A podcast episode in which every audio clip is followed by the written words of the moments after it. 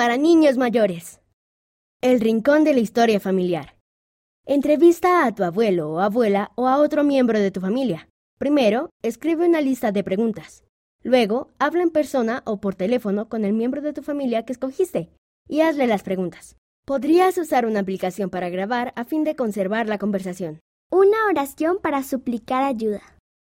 Estaba un poco enojada con mis padres por no dejarme hacer lo que yo quería. Me fui a mi cuarto e hice una oración en la que pedí al Padre Celestial que me ayudara a estar menos enojada. Sé que cuando oras al Padre Celestial con fe, Él contestará tus oraciones. Sara S., 10 años, Utah, Estados Unidos. Sugerencia para prepararte para el templo. Recuerda tu bautismo.